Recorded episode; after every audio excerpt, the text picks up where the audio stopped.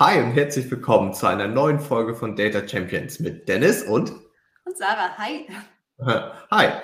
Ähm, wir hatten letzte Woche den Teil 1 des Werkzeugkasten. Wir haben uns darüber unterhalten, was alles in äh, den Werkzeugkasten eines Change Management Consultants reingehört. Und weil so oft die Zeit immer etwas kurz ist, haben wir gesagt, machen wir doch direkt diese Woche Teil 2. Und ich freue mich, dass wir doch einiges äh, für heute auch wieder im Petto haben. Und wenn ich richtig geschaut habe und was wir also alles auf unseren Spickzettel geschrieben haben, äh, geht es unter anderem um das Thema Assessment Center. Es geht um das Thema Kommunikationsplan oder Pläne und ähm, noch weitere Dinge, die du natürlich vorbereitet hast. Ich freue mich auch wieder, dass ich heute wieder ein bisschen äh, lernen darf, äh, wie du in unseren Projekten mit unseren Kunden dort vorgehst. Und wenn ich es richtig verstanden habe, ist der Start äh, vieler Projekte immer das Assessment Center. Richtig? Das ist korrekt, auch wenn es kein Assessment Center jetzt in dem, Sorry, kein Personalverständnis ja. äh, ist, äh, sondern einfach quasi Assessment im Sinne von Aufnahme. Also wir nehmen ja. tatsächlich einfach mal so einen, so einen Ist-Stand auf. Und das ist auch tatsächlich was, das ich total gerne am Anfang, gerade von größeren Projekten mache, und mit größeren Projekten meine ich, betrifft mindestens 50 Menschen oder zwei Abteilungen gleichzeitig.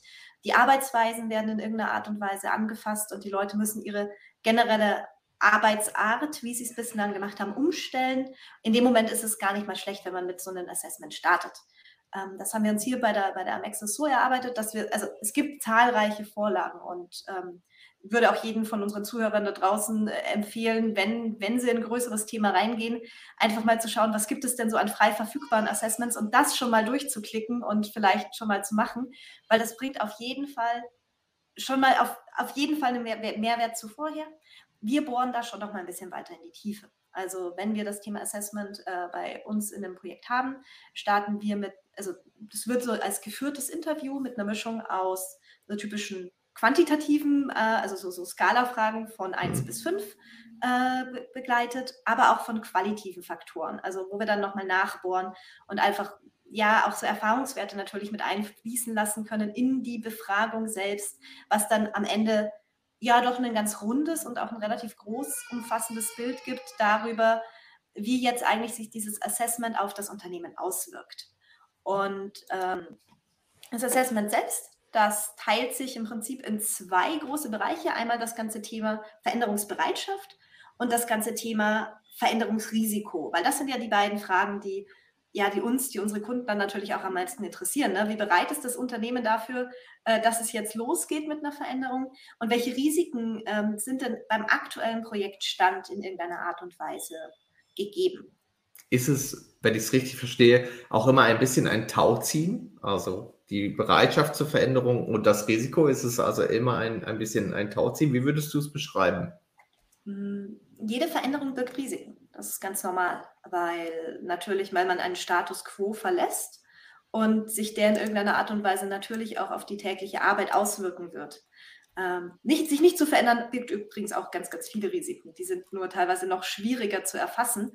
Und deswegen ist es ganz gut, wenn man erstmal mit so einem ganz neutralen, sachlichen Blick auf so eine Lage anfängt, um zu schauen, also Fragen, die wir da zum Beispiel haben, ist zum Beispiel schon mal erstmal den Umfang der Veränderung abzustecken. Also erwischt jetzt eine Abteilung bis, bis zehn Mitarbeiter, ein mittlerer Umfang mit zwei bis drei Abteilungen bis zu 50 Mitarbeitenden? Oder sind wir wirklich bei einem großen Umfang, wo es mehr als drei Abteilungen, mehr als 50 Menschen betrifft? Ähm, der, das erhöht schon mal quasi die Bereitschaft, äh, also die, das, gibt sowohl Rückschlüsse auf die Bereitschaft, als auch, dass es Rückschlüsse darauf gibt, ähm, ja, wie groß wird denn dieses Projekt eigentlich? Und bei dem Veränderungsumfang äh, gucken wir uns gleichzeitig noch die Komplexität der Veränderung und auch den Zeitrahmen an. Das heißt, wird nur ein Aspekt verändert, wird nur ein Prozess angefasst oder gibt es schon so eine, ja, so eine moderate Komplexität, wo mehrere Aspekte aber in einem noch überschaubaren Rahmen angefasst werden sollen, Geschäftsprozesse, die abgebildet werden, Arbeitsweisen, die sich gleichzeitig umstellen und vielleicht neue Ablagesysteme. Da sind wir bei einer moderaten bis schon hohen Komplexität. Und bei einer wirklich hohen Komplexität, da wird einmal alles umgekrempelt. Also man sagt so ein erstes Digitalisierungsprojekt. Wir haben jahrelang äh, mit Stift und Papier gearbeitet, aber jetzt ist die Digitalisierung doch gekommen und jetzt soll auf einmal alles gemacht werden. Das wäre natürlich eine sehr hohe Komplexität. Komplexität, weil alle Bereiche eines Unternehmens angefasst werden.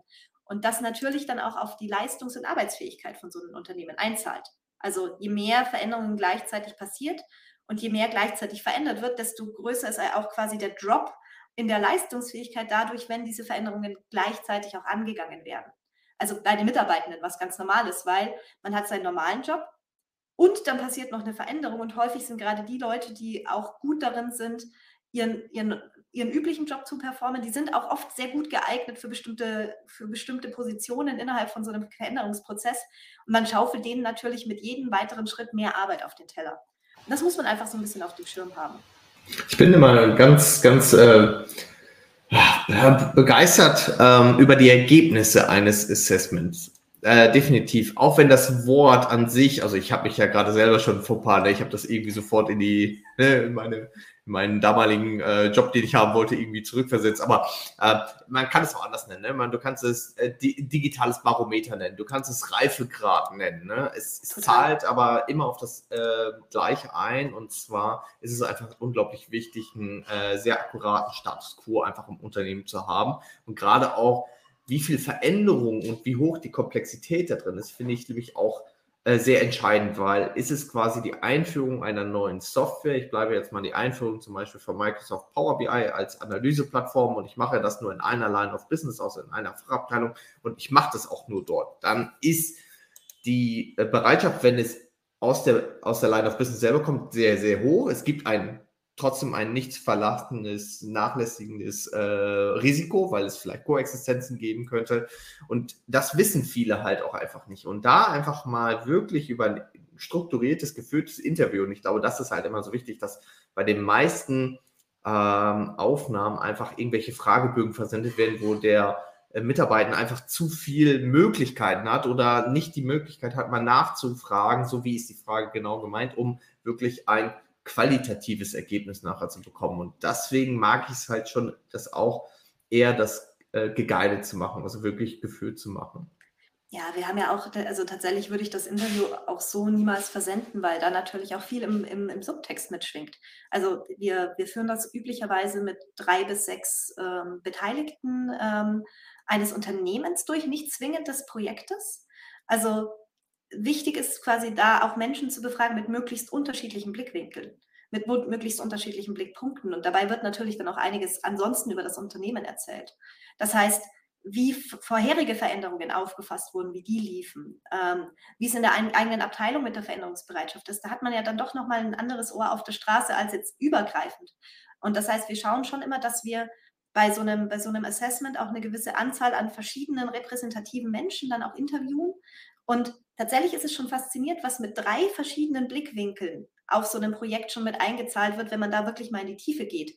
Und das müssen auch nicht zwingend, ne, also ein Vorstand ist für sowas natürlich schon immer mal interessant, wenn der zum Beispiel jetzt so ein bisschen der Patron des, des, Projektes ist und das auch haben möchte. Und das dann aber zum Beispiel mal vergleichen mit jemandem, der ein Abteilungsleiter ist oder der im mittleren Management sitzt und dann halt mit den Konsequenzen von solchen Entscheidungen auch immer wieder zu tun hat und auch wie sich diese Entscheidungen dann aufs, auf das tägliche Business auswirken, das ist dann natürlich nochmal ein ganz anderer Blickwinkel. Und durch das Zusammenführen, also dadurch, dass es eben ein quantitatives wie auch qualitatives Interview ist und wir die Ergebnisse dann einfach in der Auswertung zusammenführen. Einmal quasi mit so Zahlenindexwerten, wo wir sagen, ne, wie hoch ist das Projektrisiko zu bewerten, ähm, wie ist das Change-Risiko zu bewerten, gibt es Führungsrisiken? Und gleichzeitig hat dann noch die Erfolgsfaktoren schon mal auszumachen, hey, das Unternehmen hat diese Stärken, da können wir aufsetzen, das hat in der Vergangenheit gut funktioniert. Hier haben wir Mitarbeitende, die besonders gute Leistungsträger und Trägerinnen sind. Oder wir haben hier Systeme, die uns, die uns unterstützen können bei der Veränderung, weil wir wollen ja nicht kommen und eine Veränderung aufstülpen, sondern es sollte sich ja möglichst gut auch in die Unternehmenskultur einfügen oder wenn es Teil von einem Kulturprozess ist, auch dafür sorgen, dass es Teil der Gesamtstrategie ist. Und solche Themen beleuchten wir da einfach auch mal mit, auch weil es vielleicht nicht immer gleich direkt mit am Schirm ist, auch bei den Gesprächspartnern und Partnerinnen. Aber allein das darüber reden, bewegt auch was in den Menschen. Also ich hatte da ein ganz, ganz äh, fantastisches, fantastisches Gespräch mit, äh, mit eben ein, einem Kunden, wo wir dann auch das Thema hatten, ja, es gibt halt immer Menschen, die sich dagegen sperren und die da gar keine Lust drauf haben und die vielleicht ein, ein bestimmtes Thema gar nicht voranbringen wollen. Ähm, Und dann einfach mal zu sagen, ja, hat man denn mit den Leuten schon mal im Vorfeld geredet? Was ist denn da gewesen? Also hat man vielleicht schon mal, bevor man das jetzt zu lange aussitzt, hat man vielleicht mal mit Menschen im Vorfeld gesprochen, was die dazu, dazu denken. Und es war dann auch sein, oh, nee, aber das sollten wir vielleicht mal machen. Also da bewegt sich natürlich auch ganz viel ähm, dann auch in, in diesen Gesprächen. Und das bewegt dann auch ein Projekt sehr schnell auch nach vorne. Und vor allem durch die Fragen wird auch erstmal bewusst, welche Themen denn eigentlich überhaupt zum Thema Veränderung, Veränderungsprozess, Veränderungsmanagement und die Planung davon auch alles gehören. Also wir haben halt zum Beispiel das ganze Thema, wie erleben denn die verschiedenen Gruppen, die beteiligt sind, den Wandel? Weil meistens gibt es ja mehr als nur eine Gruppe. Das ist dann vielleicht die IT, die äh, den Wandel betreuen muss. Das sind dann vielleicht irgendwelche Fach, Fachbearbeiter, die dann am Ende damit arbeiten müssen. Und das sind dann äh, Führungspersonen, die beispielsweise mit einem Report jetzt im täglichen Umgang arbeiten müssen und daraus dann irgendwelche Entscheidungen auch ableiten sollen. Das bedeutet, der Wandel gestaltet sich an verschiedenen Punkten für die verschiedenen Menschen natürlich auch unterschiedlich. Das heißt, wir haben verschiedene Bedürfnisse. Und damit man am Anfang schon mal sieht, okay, na, wie, wie viel ist es denn? Ist das einfach ein super hilfreiches Werkzeug, sowohl für uns als Berater, weil wir natürlich auch immer wieder reinschauen können und sagen, okay, was hatten wir denn da in der Interviewphase? Aber natürlich auch für die, Projekt, für die Projektteams, für die Projektleitungen, äh, für Menschen, die in irgendeiner Art und Weise involviert sind, ähm, dass, dass man da auch mal den, den anderen Blickwinkel einnehmen kann. Würdest du es lieber als Gruppeninterview oder äh, strukturiertes Einzelinterview machen? Also wir machen es üblicherweise als strukturiertes Einzelinterview, weil die Menschen da auch entspannter sind. In Gruppensituationen Interviews zu führen, hat immer ein bisschen den Nachteil, dass Menschen, die, den, die sich vielleicht gar nicht so dringend im Vordergrund sehen, die aber ganz wertvolle Beiträge haben, manchmal so ganz immer wieder sich dann auch in den Hintergrund nehmen, lieber beobachten und bevor sie was sagen, das auch sehr, sehr lange abwägen, was unfassbar wertvoll ist. Wenn man dann aber gleichzeitig in einem Interview Personen hat, die sehr ne, die, die, die, die, schon sehr tiefe Entscheidungen getroffen haben, die vielleicht auch schon ein ganz klares Bild haben und dann so ein bisschen vorpreschen, dann verzerrt das das Interview. Weil natürlich die Menschen, die mehr reden, dann auch mehr Eindruck in so einer Sache hinterlassen, also auch einfach textmäßig. Und ja. Na, das ist dann so ein bisschen das ganze Thema. Man, man selber ist dann, also ich selbst bin dann auch nicht frei von einem Bias, dass ich dann sage, okay, ich gewichte dann trotzdem das, dass die Person, die viel geredet hat, vielleicht ein bisschen mehr als die Person, die weniger geredet hat, auch weil, weil solche Beiträge dann natürlich in der Masse ein bisschen verloren gehen. Und das ist schade, weil ich finde, gerade durch unterschiedliche Personen und Charaktertypen ganz unterschiedliche Impulse kommen, die sehr, sehr, sehr wertvoll für sich genommen sind. Lass uns da mal etwas tiefer reingehen, weil das ist, glaube ich, ja auch ein elementarer Bestandteil, Nummer was, was in den Werkzeugkasten eines Change Management Consultant, eines Beraters, der sich mit dem Thema Change Management auseinandersetzt, UX-Designer, ne? also man, man hat dem Kind ja auch schon viele Namen äh, gegeben, aber ich glaube, die Tätigkeit, also die Ingenieurskunst dahinter, das ist halt, glaube ich, immer das Wichtige. Und lass uns da mal reingehen. Und zwar, du sagst es selber ganz gerne, gerne strukturierte Einzelinterviews, kann ich verstehen, weil gerade ruhigere äh, Mitarbeitende vielleicht auch sehr wertvollen Inhalt dazu beitragen können, weil die auch viel gesehen haben, aber mhm. in der großen Masse eher sich zurückziehen würden. Das heißt also, du würdest gar nicht so qualitativ gute Ergebnisse bekommen. Dann natürlich oft die zweite Frage, die sich daran anschließt, in der Ergebnisbearbeitung anonymisiert oder benannt, welcher Mitarbeiter was gesagt hat. Weil da gibt es halt Vor- und Nachteile. Also ähm, wir haben so eine Mittel, so einen Mittelweg. Ähm, das Assessment, da die Projektleitung und wenn das beauftragt wird, da, ist ja durchaus bekannt, wer in diesem Assessment drin ist. Das bedeutet, mhm. die Ergebnisse setzen sich natürlich aus diesen drei, drei bis sechs Personen zusammen. Ähm, worauf wir verzichten, sind Originalzitate und Sachen, die im Prinzip darauf zurückführen, ne, wo sich dann darauf zurückführen lässt, uh, da hat jetzt Person XY aber nicht so nette Sachen über das Unternehmen gesagt. Ähm, einfach weil das keine konstruktive Arbeitsatmosphäre fördert. Das bedeutet, solche Inhalte werden dann eher verklausuliert, einge mhm. eingewoben, als quasi in, innerhalb der Risikobewertung auch mit, also das ist so, eine, so ein bisschen so eine Fingerspitzengefühlsache. Bei manchen Sachen, wenn es dann sehr, sehr prägnante und starke Zitate sind, dann zu sagen, hey, kann ich das so wortwörtlich verwenden? Ist das in Ordnung? Äh, und das dann einfach auch in einem respektvollen Miteinander zu klären. Weil das ist bei, von Unternehmen zu Unternehmen unterschiedlich und auch nicht jeder Mensch steht dann auf einmal gerne im Rampenlicht. Warum hast du das gesagt? Und hier wollen wir natürlich als Berater einen möglichst hohen Mehrwert generieren, ohne dass einzelne Personen sich dann plötzlich irgendwie an eine Wand gedrückt fühlen und in einer, auf einmal in einer hilflosen Situation sind oder in einer unangenehmen Situation. Das wäre natürlich kontraproduktiv. Heißt dann auch quasi, das geht natürlich alles, ähm, also die ganzen Interviews, die Antworten gehen quasi in das Assessment ein. Äh, ihr transkribiert die Ergebnisse, äh, verklausuliert an gewissen Stellen, wenn man es vielleicht e-, etwas entschärfen muss, ja, oder der, ähm, der ähm, das Interview dir gegeben hat, quasi sagt, hm, bitte, bitte nicht da meinen Namen reinbringen. Was ist das Ergebnis des Assessment? Also wie, wie kann ich mir das vorstellen? Be bekommt das Unternehmen danach Punkte bei dir, ja, und nach Punkteanzahl äh, steht es vielleicht so im Bedarf und im Risiko äh, groß da oder sagt, nee, das dürfte eigentlich relativ smooth durchgehen, das Einführungsprojekt. Was sind da so die Erwartungs, äh, was sind die Erwartungen, äh, die der Nutzer haben könnte nachher? Also der Kunde bekommt von uns zwei Dokumente. Das eine ist eben im Prinzip ein Textdokument, in dem sowohl die qualitativen als auch die quantitativen Inhalte zusammengefasst sind. Äh, am Ende von jedem Abschnitt dann äh, entsprechende Handlungsempfehlungen, die hervorgehoben sind und Bepunktungen, ja, äh, die im Prinzip dann schon zeigen, ne, in was für einen Quadranten bin ich, ist es grün, mhm. gelb, rot. Es ist natürlich, und das ist ganz, ganz wichtig, bei drei Menschen habe ich natürlich keine repräsentative statistische Auswertung. Ich habe aber bei drei Menschen schon mal ein sehr, sehr gutes gemitteltes Ergebnis, weil einfach ein Problem von drei Seiten betrachtet wurde. Und so betrachten wir es dann im Prinzip auch so als Mittelwerte und dann eben auch eine Skala abbetragen. Ne? Bedeutet dieser Mittelwert eher, wir sind in einem Risikobereich oder ist hier eigentlich alles smooth? Also das ist der, der Gedanke dahinter.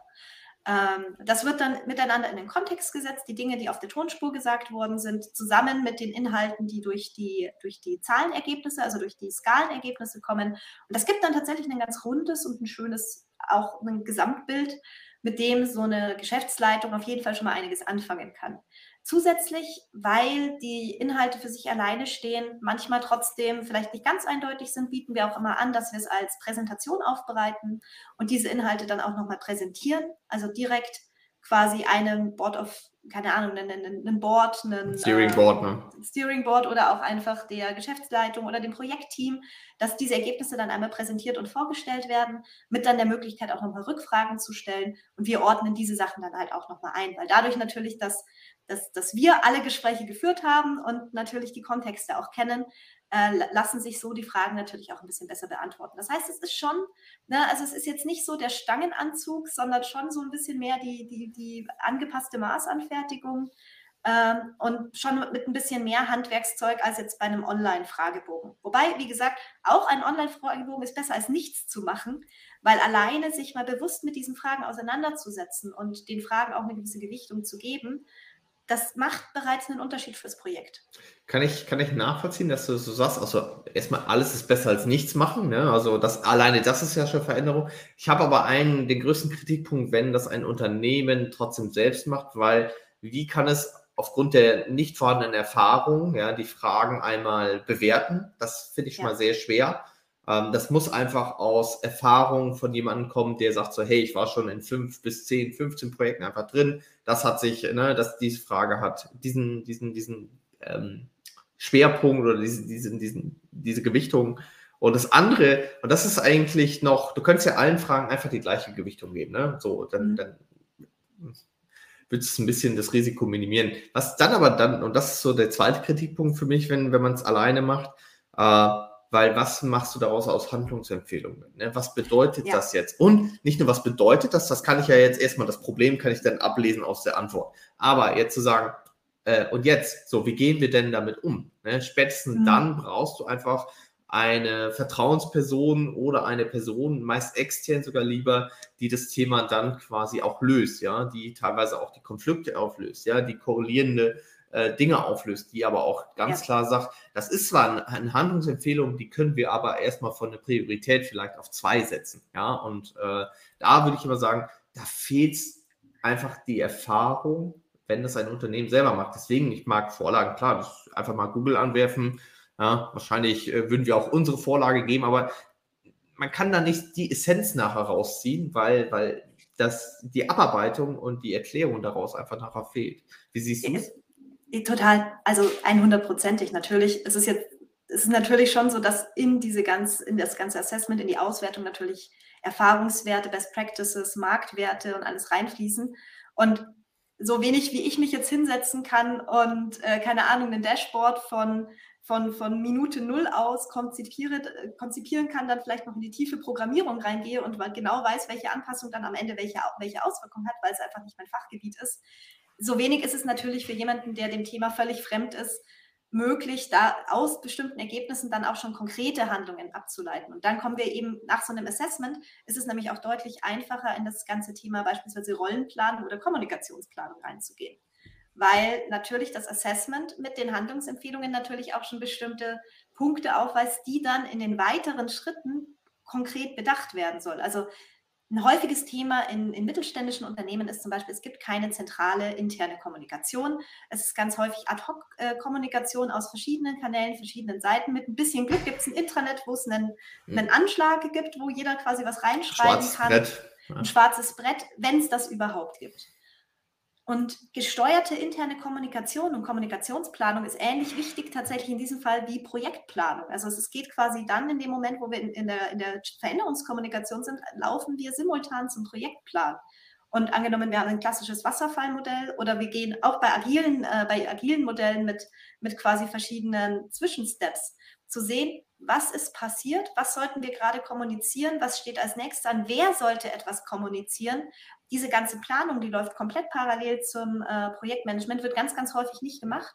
Und das ist auch so ein Make-or-Break-Thema ähm, für den Projekterfolg, weil wenn man frühzeitig gut und, und regelmäßig kommuniziert, dann können die betroffenen Mitarbeitenden sich schon darauf einstellen, haben vielleicht auch die Möglichkeit, dann mal ihre Meinung dazu zu äußern, was auch wieder Teil der, Vorbereitung, quasi der Vorbereitung ist, zu sehen, hey, haben wir hier, haben wir hier eine Gruppe von Menschen, die selbst auch einen hohen Wirkungsbedarf haben, die auch etwas selbst bewegen wollen? Oder sind es gerade eher Menschen, die vor allem eigentlich in ihrem täglichen Business nicht gestört werden sollen? Müssen wir die vielleicht sogar eher aktivieren? Ähm, auch das kann aus so einem Assessment eben gut herausgearbeitet werden, dass man auch schon ein bisschen ein Gespür dafür bekommt, mit was für Menschen haben wir denn da, dabei eigentlich zu tun. Wichtig ist, sich dann natürlich auch mal wirklich direkt mit Mitarbeitenden unterhalten zu können. Das funktioniert innerhalb von Workshop-Szenarien sehr, sehr gut. Wenn wir beispielsweise schon mal, also es gibt eine Workshop-Technik, die ist tatsächlich aus dem UX, funktioniert aber im Change Management auch sehr, sehr gut. Ähm, eine Empathy Map beispielsweise, mhm. wo es erstmal darum geht, verschiedene Blickpunkte von Kolleginnen und Kollegen einzunehmen, mit verschiedenen zum Projekt passenden Fragestellungen. Ähm, dies dann nicht in, einem, in, einer offenen Diskussion zu besprechen, sondern durch die Methode, dass jeder erstmal aufschreibt, dann werden die Inhalte einge, einge, quasi eingeplant einge, in die entsprechenden Quadranten und dann besprochen. So schafft man es nämlich zum Beispiel von den Menschen, die vor allem eher ruhig sind, dann auch sehr, sehr wertvolle Beiträge zu bekommen. Und wenn man dann eine gut gemischte Gruppe hat, eine sehr homogene Gruppe, kann zum Beispiel so ein gemeinsamer Empathy Map Workshop dafür sorgen, dass zum einen wir als, als Consultants besser verstehen, wo jetzt dann wirklich die konkreten Problemschwerpunkte sind, was so eine, das kann ein Ergebnis von einem Assessment kann sein, hey, wir sollten mal so eine, eine Empathy Map gemeinsam machen. Um einfach mal zu sehen, wir haben so verschiedene Abteilungen und Arbeitsweisen, Probleme und Blickpunkte, die bringen wir jetzt mal alle zusammen und, und, und, und, und, destillieren dann so mal die verschiedenen Themen raus. Auch das ist eine, eine, eine Sache, die unglaublich viel Mehrwerte bietet, gerade zu Beginn in der Vorbereitung von einem Projekt. Weil, das habe ich als letztes Mal schon gesagt, die Vorbereitungsphase kann extrem konstruktiv und positiv genutzt werden. Und in, in, der können schon wahnsinnig viele Mehrwerte erzeugt werden, wenn man sich die Zeit dafür nimmt. Und je besser man etwas vorbereitet hat, desto besser funktioniert es dann auch in der Umsetzung, weil man einfach nicht auf so Fallstricke während eines Projekts stößt oder dann eigentlich alles fertig ist, aber keiner arbeitet damit. Und dass man quasi am, am Anfang schon ans Ende zu denken, ne? was ist das ja. Ziel des Projekts, auch das in diese ganze Vorbereitungsphase mit einzuarbeiten. Ähm, dann auch eben Thema Rollenplanung, dass man mit betroffenen Führungskräften und der Geschäftsleitung gemeinsam einen Rollenworkshop macht, um einfach mal zu klären, an welcher Stelle im Projekt ist welche Handlung von Ihnen nötig, damit dieses Projekt erfolgreich wird? Welche Inhalte werden von wem kommuniziert? Das Wort Sponsorship ist da schon sehr, sehr passend, also wie, wie quasi im Sport. Ähm, ein Projektteam fühlt sich ganz häufig alleine gelassen in, in einem Projekt. Und da schon dafür zu sorgen, dass es Sponsorship-Strukturen gibt, dass man eben das Projektteam entlastet, dass auch die Arbeitsleistung gesehen wird. Auch das kann in so einer Vorbereitungsphase wunderbar angegangen werden, um dann während des Projekts eben deutlich deutlich, deutlich weniger Eskalationen zu haben, deutlich weniger Menschen, die, die frustriert das Handtuch werfen oder dass das Projekt sein Ziel einfach verfehlt. Also dass man einfach zu wenig Zeit in die Planung gesteckt hat und dann einfach völlig am Ziel vorbeigeschossen ist. Auch das kann helfen, und sich am Anfang einmal hinzusetzen und sich wirklich tief Gedanken zu machen. Ich finde es super interessant, dass wir einfach das Thema Assessment jetzt einfach nochmal viel genauer beleuchtet haben. Einmal, was ist das einfach, ja? Ähm, was ist das Ergebnis? Was kann ich daraus erwarten? Was kann ich daraus ableiten? Ähm, ich finde es halt super spannend, weil du hattest es selber schon gesagt und vielleicht ist das die, die Überleitung wahrscheinlich zur, zur dritten Folge zum Thema äh, Toolbox eines Change Management Consultant, ähm, wo wir über das Thema Kommunikationsplan einfach nochmal sprechen sollten. Mhm. Ja, und generell natürlich, wie sich das dann in der Umsetzung gestaltet, weil man kann natürlich äh, ganz viel planen, aber irgendwann muss man natürlich auch machen. Und ähm, dann natürlich auch schauen, wie kann ich denn diese Inhalte gut und vor allem dann auch problemangemessen dann auch umsetzen und was kann ich denn dann tun? Ich glaube, da kriegen wir auch locker nochmal äh, eine Folge gefüllt. Dann sollten wir das doch äh, auf jeden Fall machen, Sarah. Ich habe mich äh, sehr gefreut über die heutige Folge. Äh, wünsche allen ähm, noch erstmal einen guten Start durch den Tag. Wer die erste Folge nicht gesehen hat, wir verlinken das auf jeden Fall nochmal und ich freue mich dann über die Folge 3 rund um das Thema Kommunikationsplan und vielleicht schaffen wir es sogar noch eine Vierfachfolge. Wer weiß, bleibt gespannt. Dankeschön. Äh, danke auch wieder fürs, fürs Durchleiten, lieber Dennis. Und ich freue mich schon aufs nächste Mal. Bis dann. Mach's gut. Ciao, ciao. Tschüss.